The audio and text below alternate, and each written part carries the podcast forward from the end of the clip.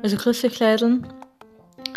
Heute ist für mich ein Neujahr-Tag, kann man sagen, denn ich bin halt irgendwie voll müde den ganzen Tag gewesen. Bezieh beziehungsweise ich habe eindeutig zu wenig schlafen mir und müsste viel mehr schlafen.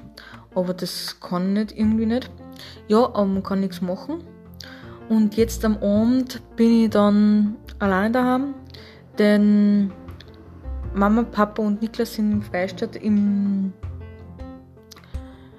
Filmfestival oder sowas, irgendwas, was es ist. Ich weiß gar nicht, was es ist.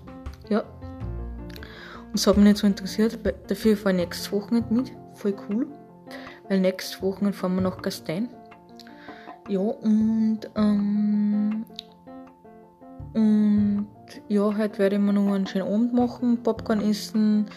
Jetzt werde ich dann nur eine Serie anschauen, dann werde ich essen und dann werde ich einfach die Zeit genießen zu Hause.